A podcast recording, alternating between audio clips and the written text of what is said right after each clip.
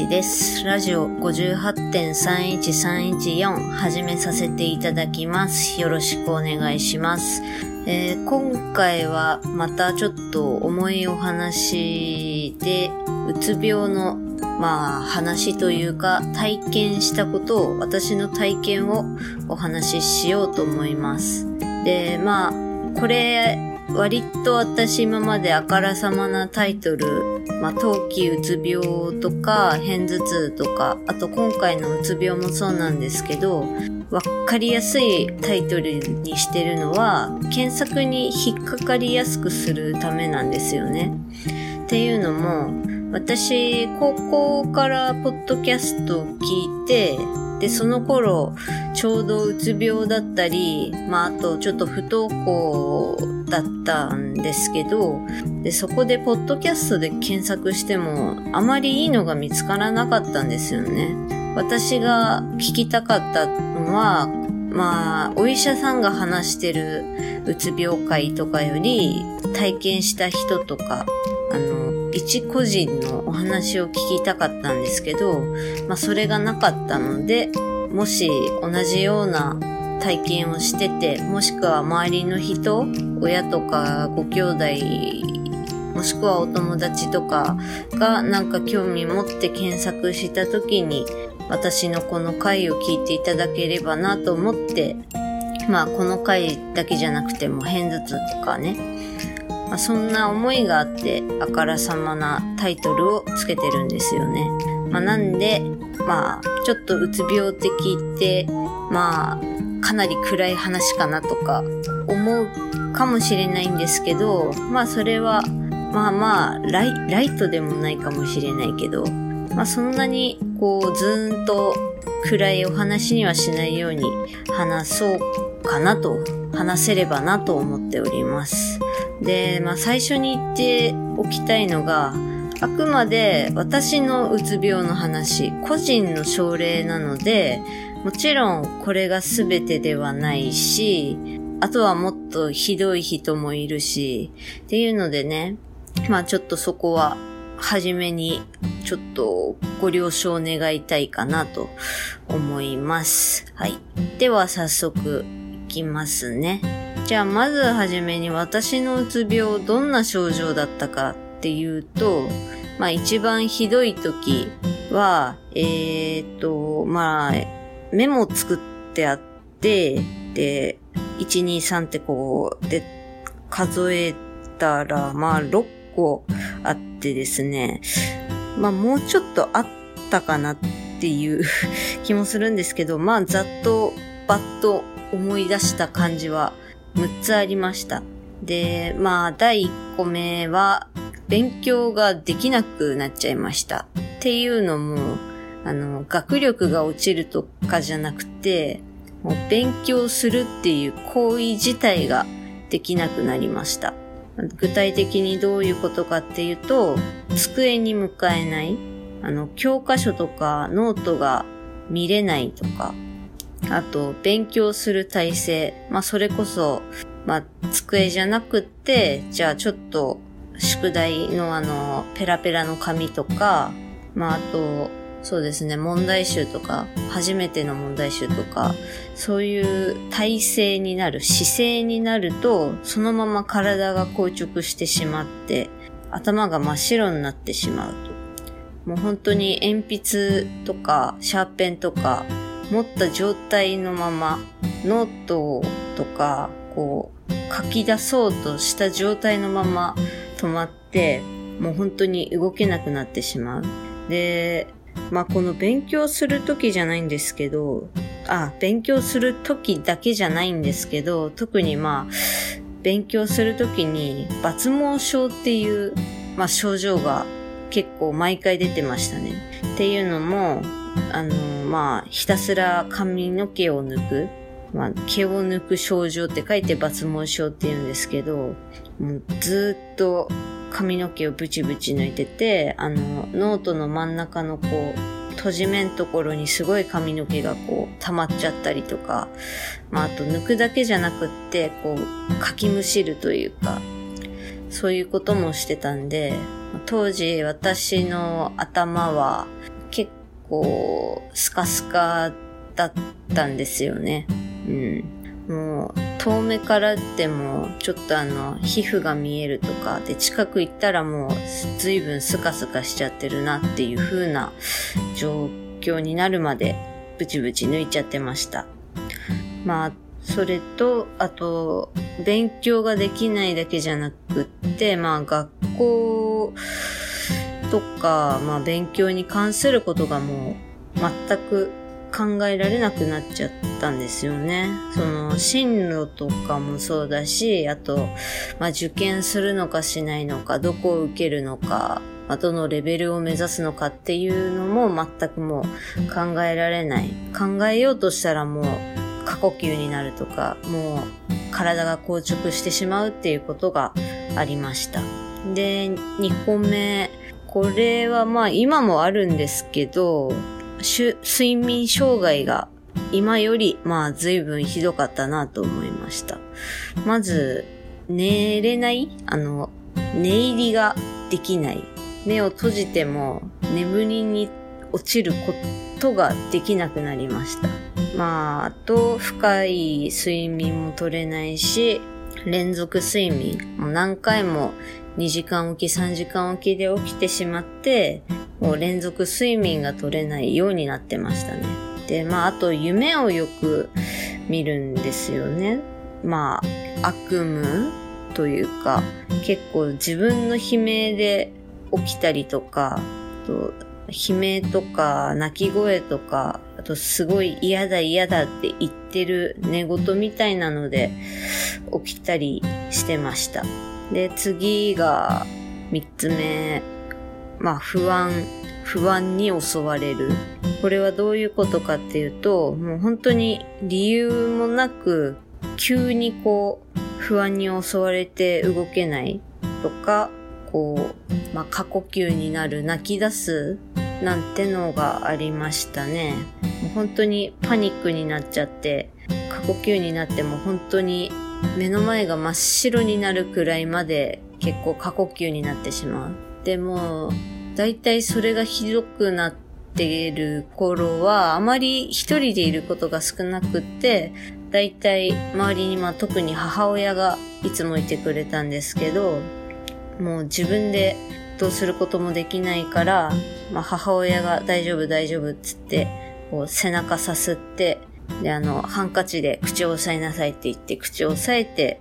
で、ずっと母親が背中さすってくれて、で、それでようやく落ち着くみたいなことが、まあ、そうですね、週にというかまあ3日に1回とか、さすがに毎日ではなかったんですけど、3日に1回とか2日に1回くらいで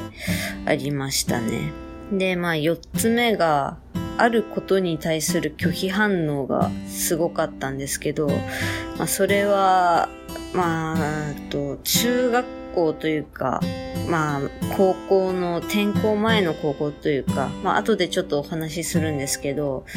中高一貫校のこと、ものに対する拒否反応がすごかったですね。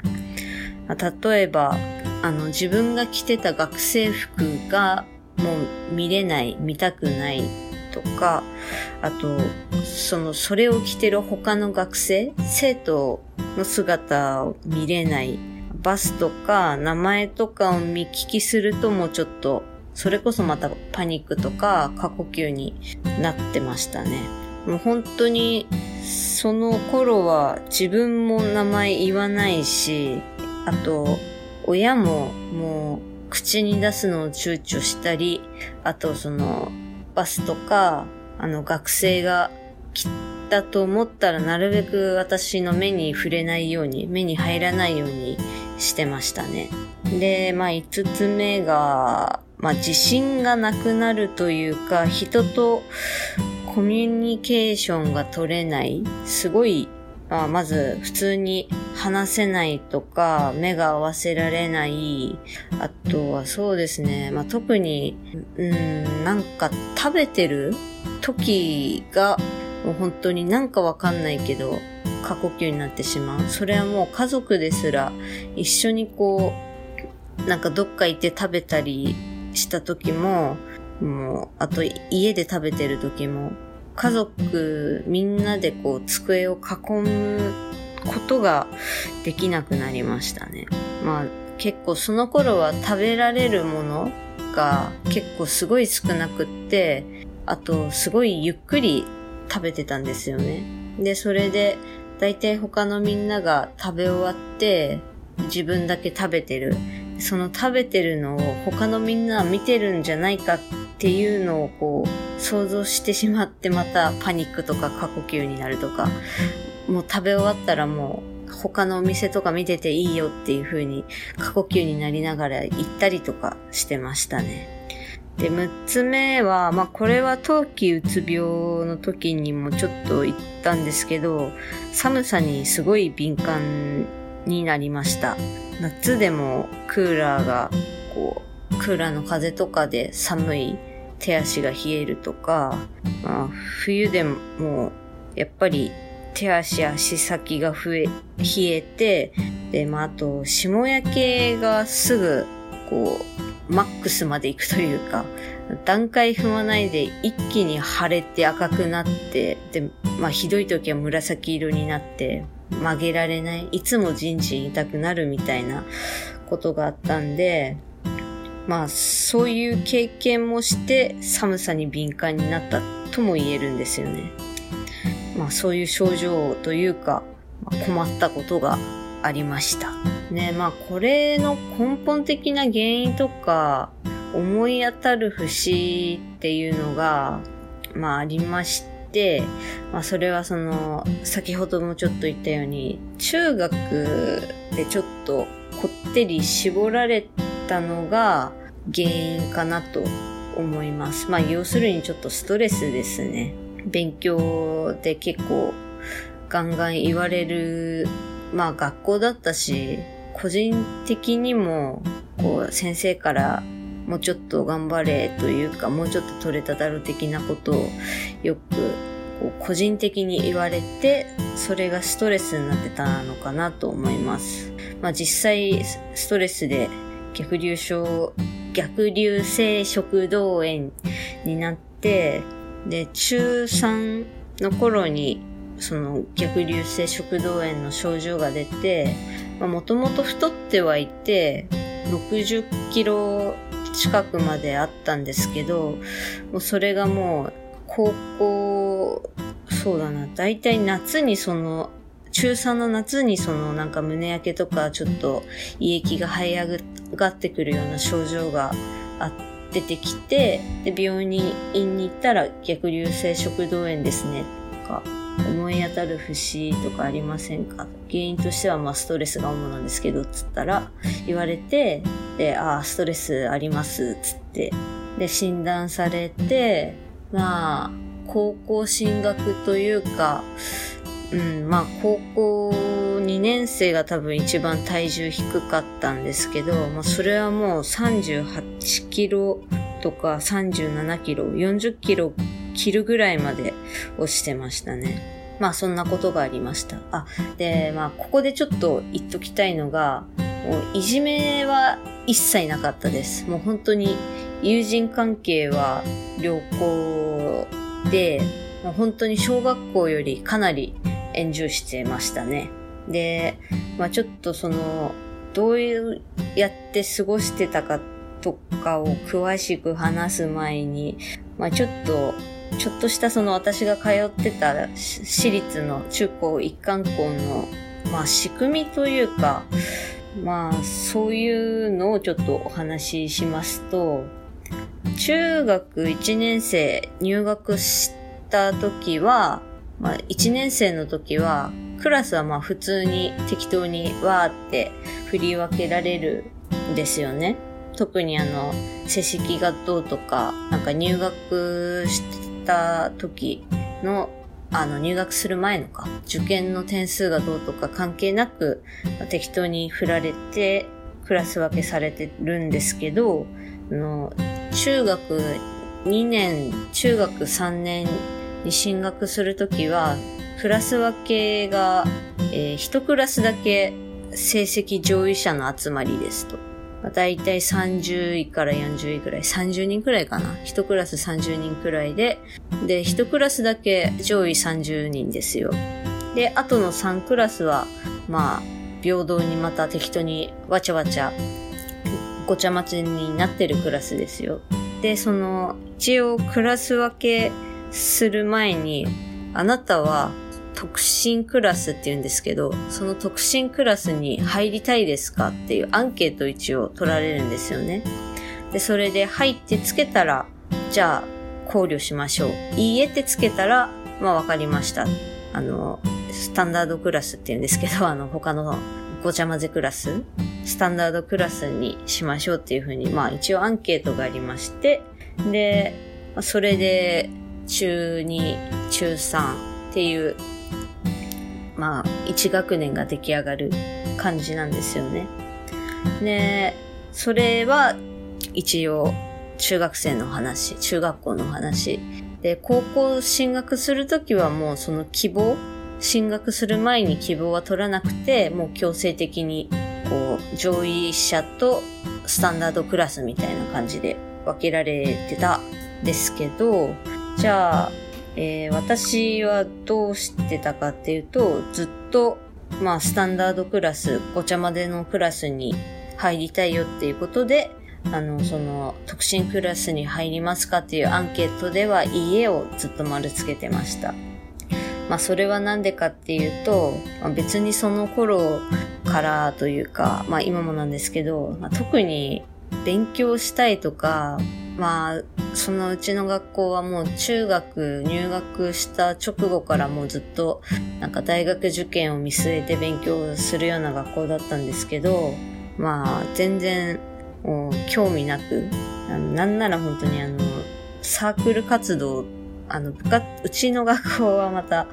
うん、ちょっと説明しますけど、部活じゃなくてサークルだったんですよね。いわゆる部活だと、あの、大会があったり、県大会とか、まあ、地区大会とかあったりっていうので、まあ、外部との、その、試合ができるんですけど、それはもう一切ない。本当に、サークル活動っていう言い方を悪いかもしんないですけど、ちょっと息抜きというか、お遊びというか、レクリエーションみたいな感じまでしかできないまあそういうサークル活動があったんですけど、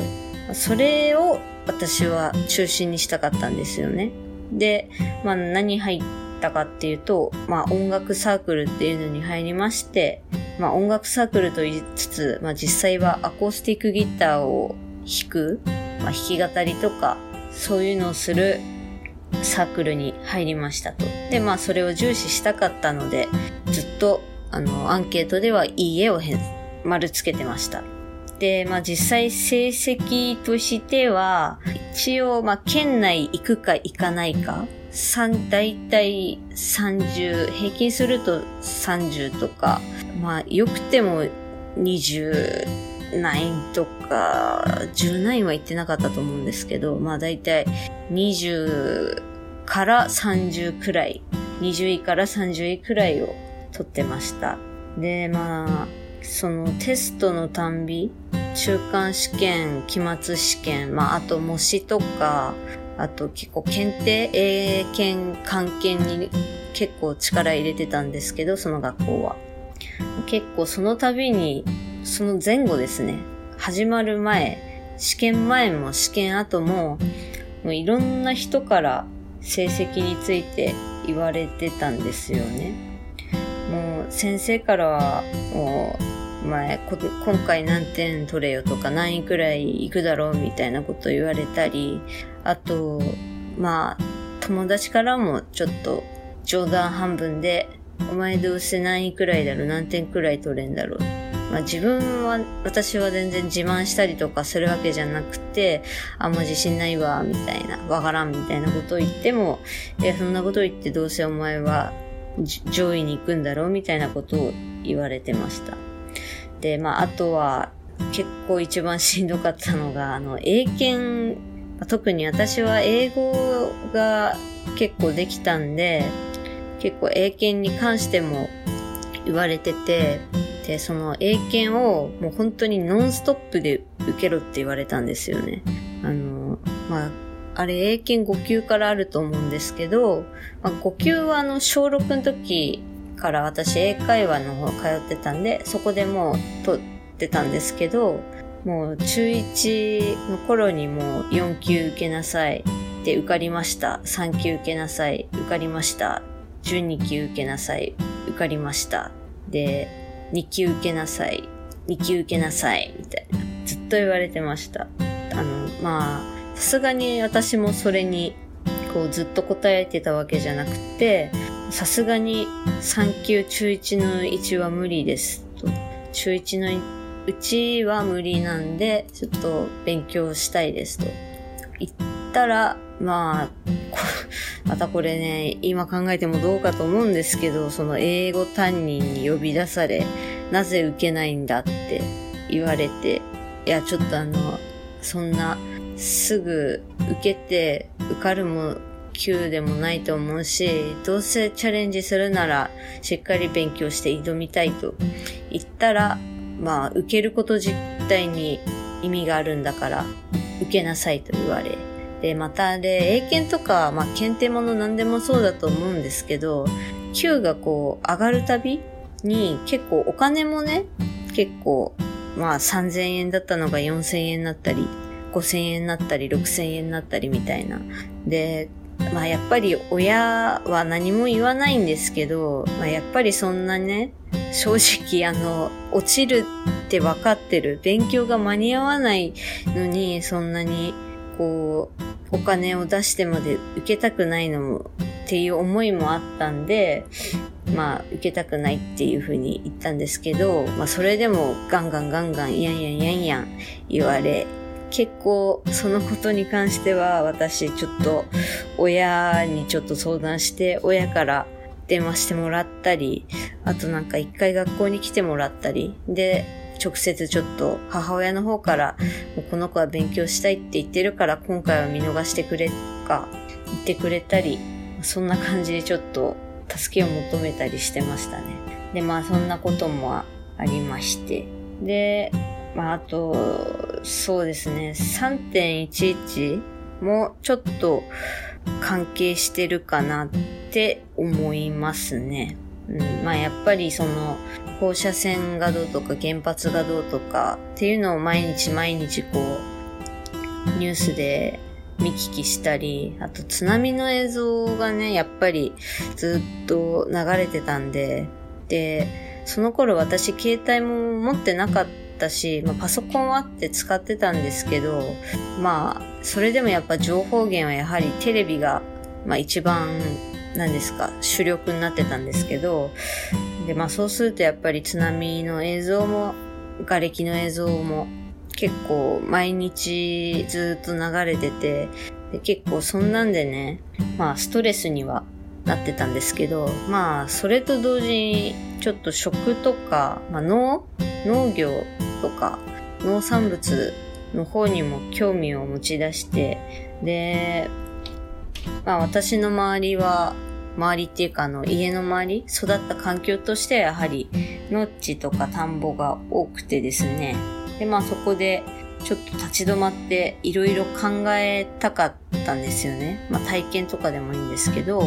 とにかくちょっと一回自分の頭の中とか好みとか考えていることを整理したかったんですけど、まあそれをする暇もなく、で、まあ特にちょっと、うん、まあ、うちの校長がですね、結構、まあエリート、偏差値、学歴、うんたらかんたらっていうのまあ、特にエリート、エリートというのは偏差値が70以上でで、なんか、あと、医者と弁護士は、こう、年収がうん千万で、みたいなことをずーっと言う人だったんですよね。で、まあ、ちょっと私のその時のあくまで受け取り方、その時の受け取り方なんですけど、なんかすごい、まあ自分の周りの人たちを馬鹿にされてると思ったんですよね。な自分の育った環境はやっぱり農家さんもいいし、なんならうちのおじいちゃんだって、私の祖父だって農薬売ってまあ今も現役なんですけど、90で、90歳で、90、あ、もう2歳とかなるかな？うん。で、まあ、すごい長生きで、で、バリバリ仕事してる現役で、で、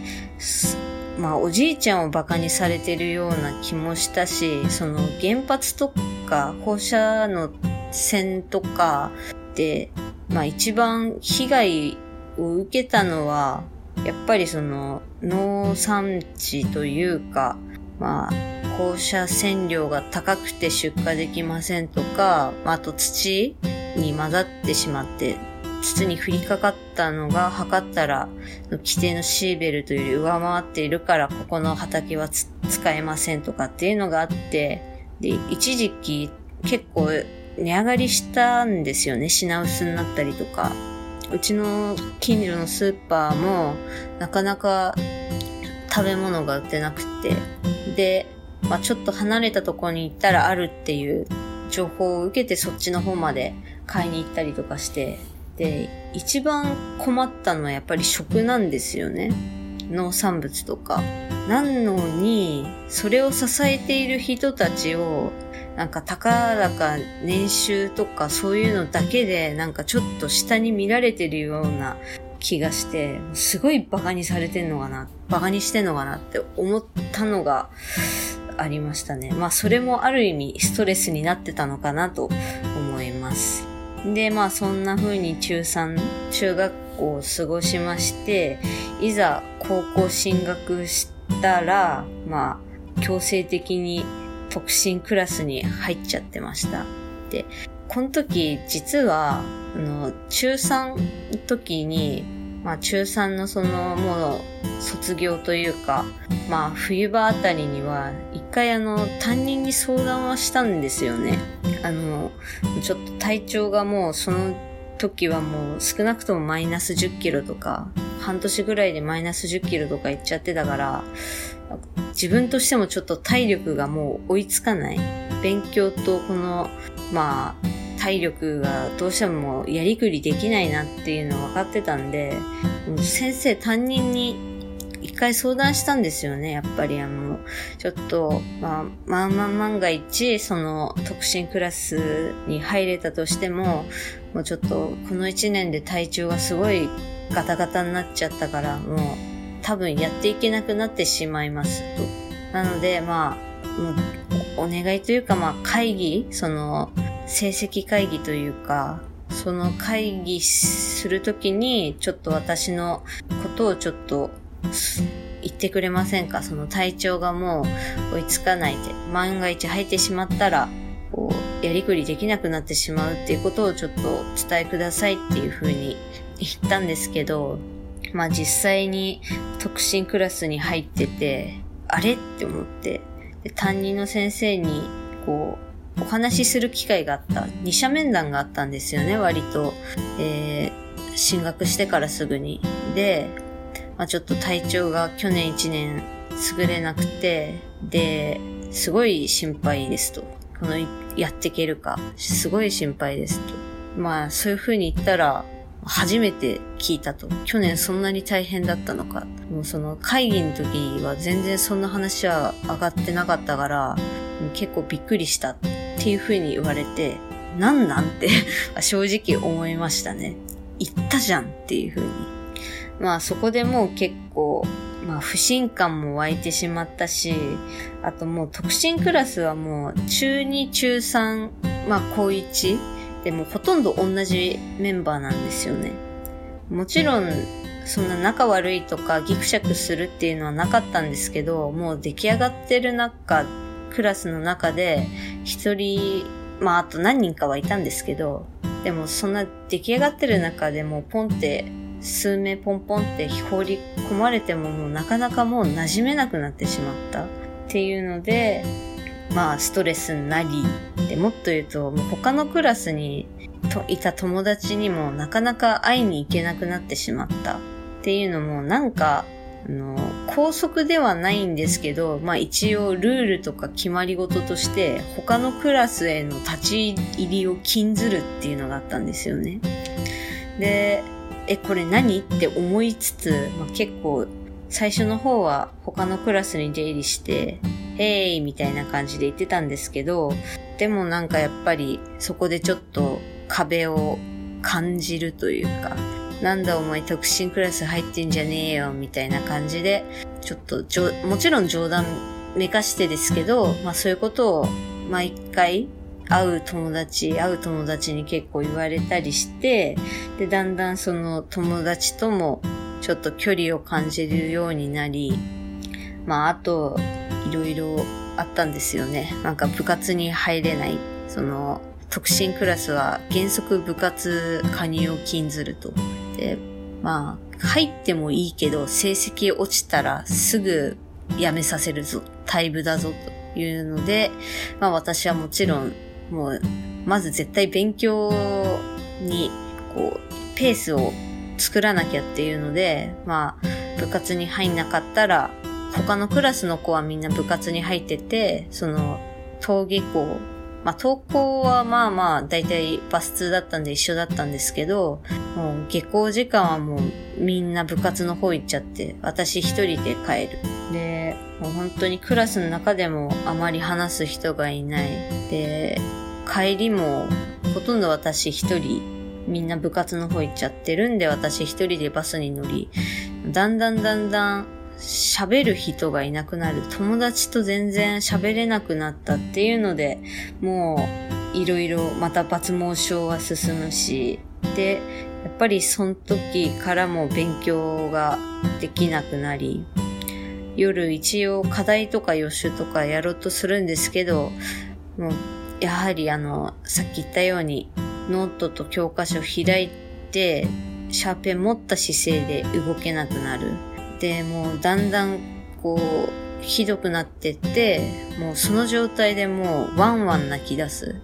で、2時とか3時くらいにその声で起きた親がもういいから寝なさいって言って、で、ようやく布団に行って寝るというか、まあ寝るって言ってももう本当に寝れなくって、そのまま何時間か過ごして、もう朝次の日学校行く時間だみたいな感じでしたね。で、まあそんなことは全然結局続かず、2週間か3週間くらい、もう1ヶ月行かない高校進学して1ヶ月ならないくらいでもう学校行けなくなりました。もうこれは、まあ後から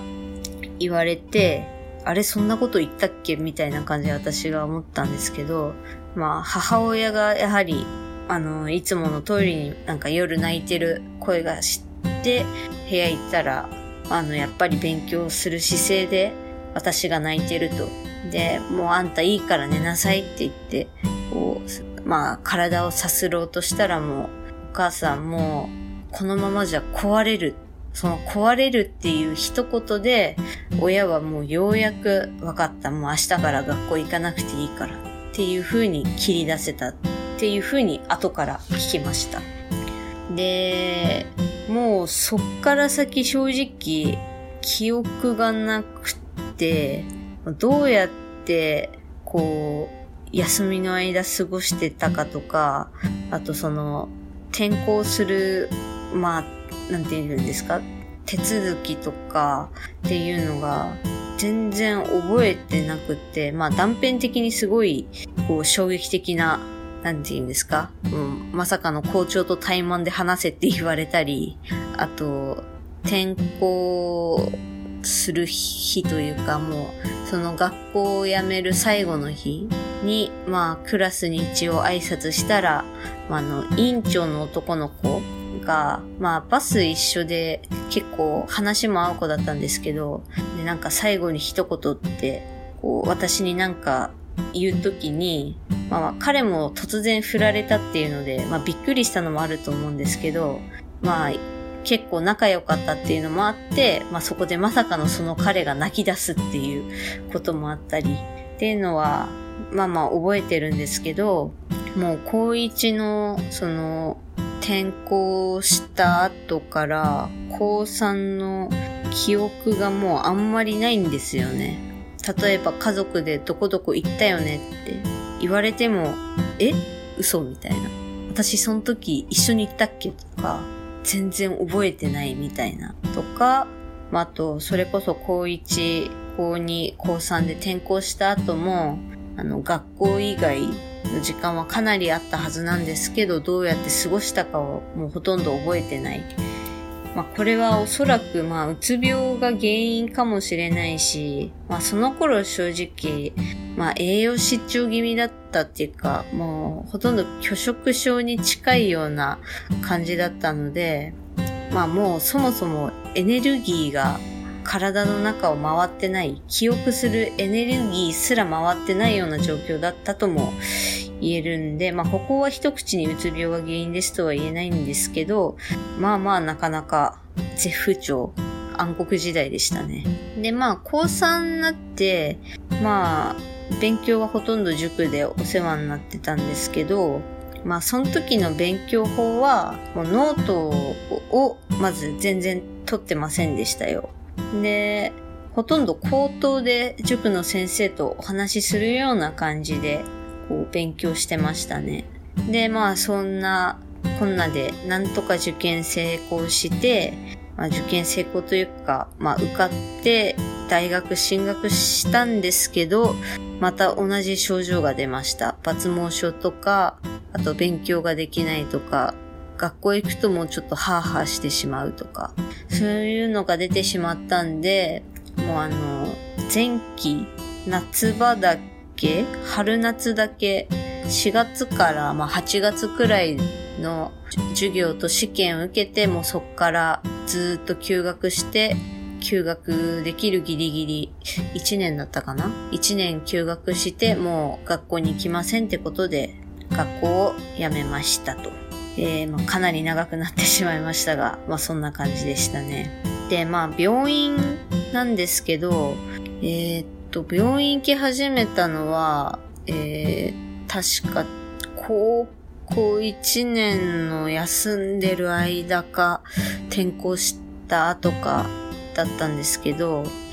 えー、で、今までのこう病院を数えた結果、えー、今の病院が7つ目です。で、一番最初の病院は本当に適当なところ行ったんですよね。まあ、近場というか。行ったら、えー、先生がひたすらパソコンに向かってキーボード叩いてるだけ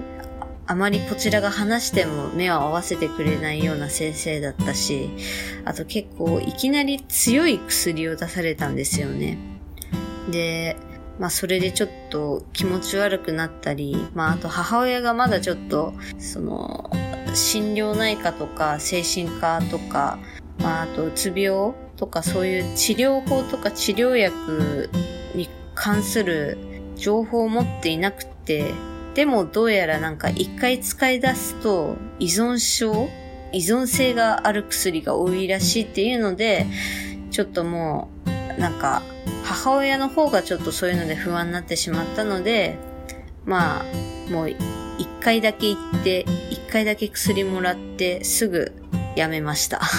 で、2個目の病院は、これは診察をしないでひたすらカウンセリングするだけにしました。で毎週1時間、こうカウンセリングを受けてたんですけど、うん、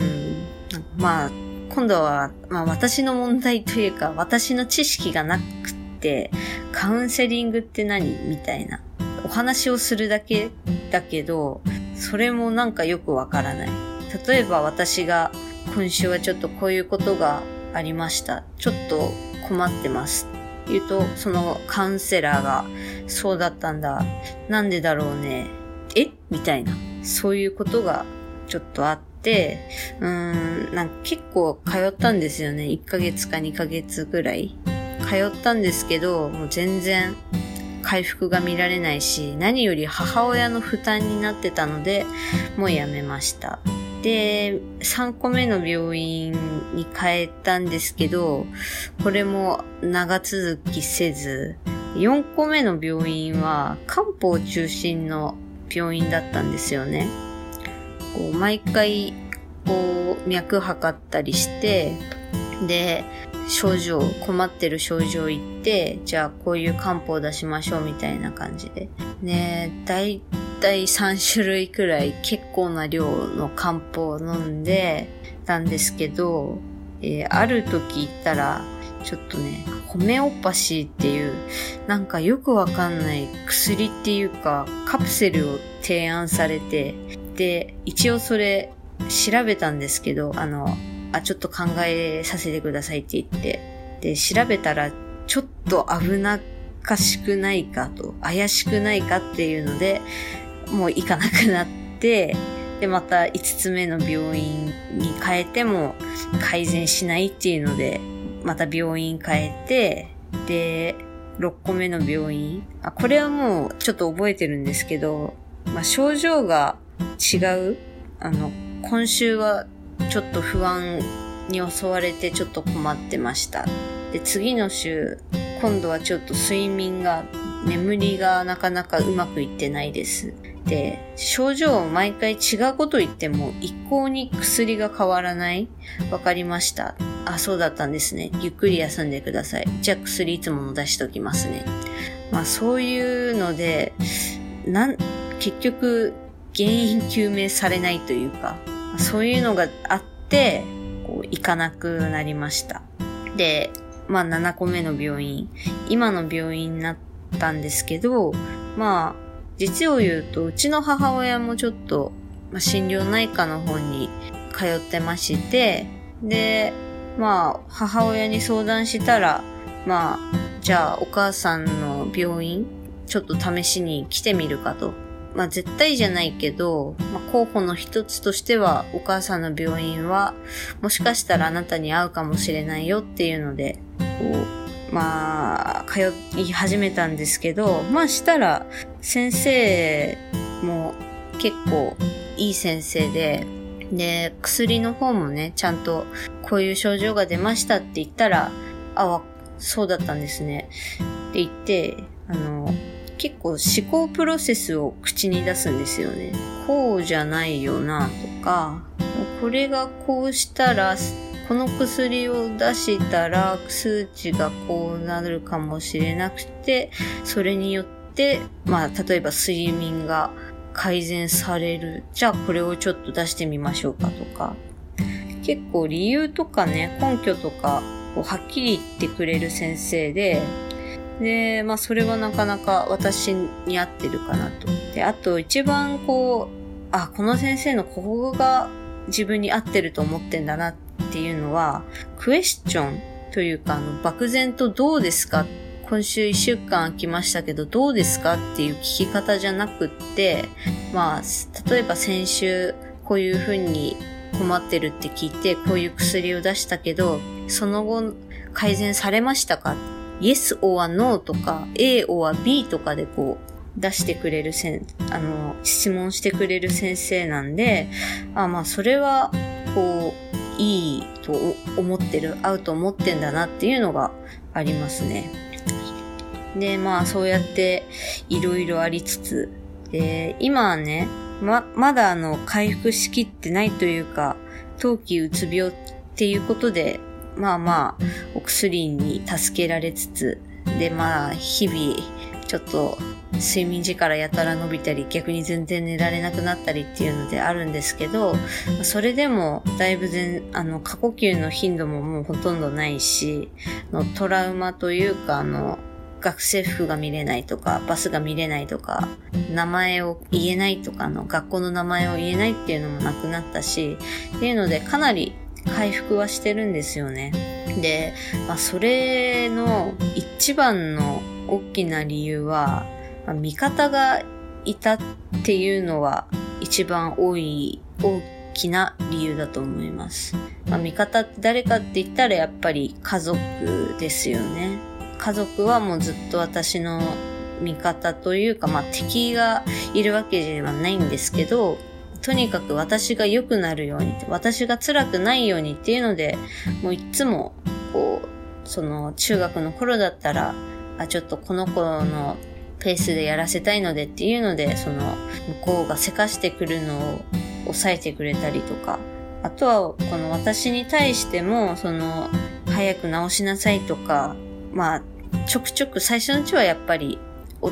お互い何がいいのか何がダメなのかがわからない状態だったので、衝突とかはあったんですけど、もう、今に関しても、こう、だんだん、なんて言うんですかね、せかさなくなった。あっても、今でもう結構、離れて暮らしてるとはいえ、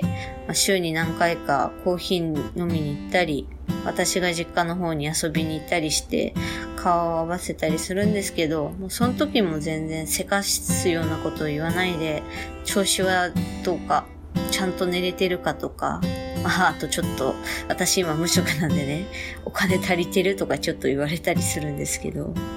まあ、そんな感じで全くせかさないんですよね。で、転校とか、あと大学休学とか、まあ辞めることことになった時も、まあまあ、スムーズにちょこっと本当にいいのかとか、まあ、あと、就職がどうだ、みたいなことを言われたことはあったんですけど、もうあなたが決めたことなら分かったというふうに、割とスムーズにことを運ばせてくれたし、で、まあ、あと、これが一番大きなことだなって思うんですけど、まあ、結構ね、周りから見ても、あ、この子、ちょっと病気っぽいなってわかるくらいだったんですよね。ちょっとまあ、精神的な病気持ってそうだなってわかるくらいだったと思うんですけど、でも、その時ですら私はもう全然死ぬとか自殺とか全く頭になかった。死にたいとか自殺しちゃおうみたいなことは全く頭に浮かんでこなかった。全く考えなかったんですよ。っていうのは、まあおそらく、まあ母親、父親のそういう守ってくれたっていう記憶があったとか、まあ愛されてるみたいな実感があったから、もし私が死んでしまったら、こう、少なくとも、まあ、迷惑は現段階で生きていく上で迷惑はかけるかもしれないけど、でも死んだら少なくとも絶対この人たち悲しむのよな、みたいなのは、多分根底にあったからの死ぬとか自殺とかっていう風にはいかなかったんだろうなと思いますね。もうそれはも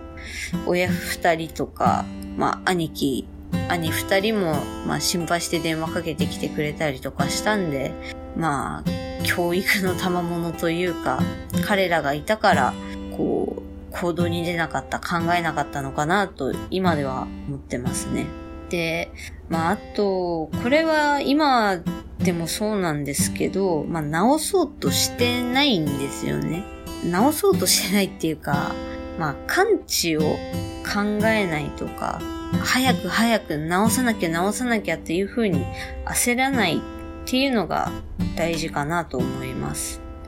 うん、もう本当にまたいつどういうのが引き金になって悪化するのかっていうのはわからないから、わからないし、もうこういう経験が記憶として残ってるから、もう絶対何があってももう悪化しないとか、もううつ病再発なんてないみたいなにはもう考えない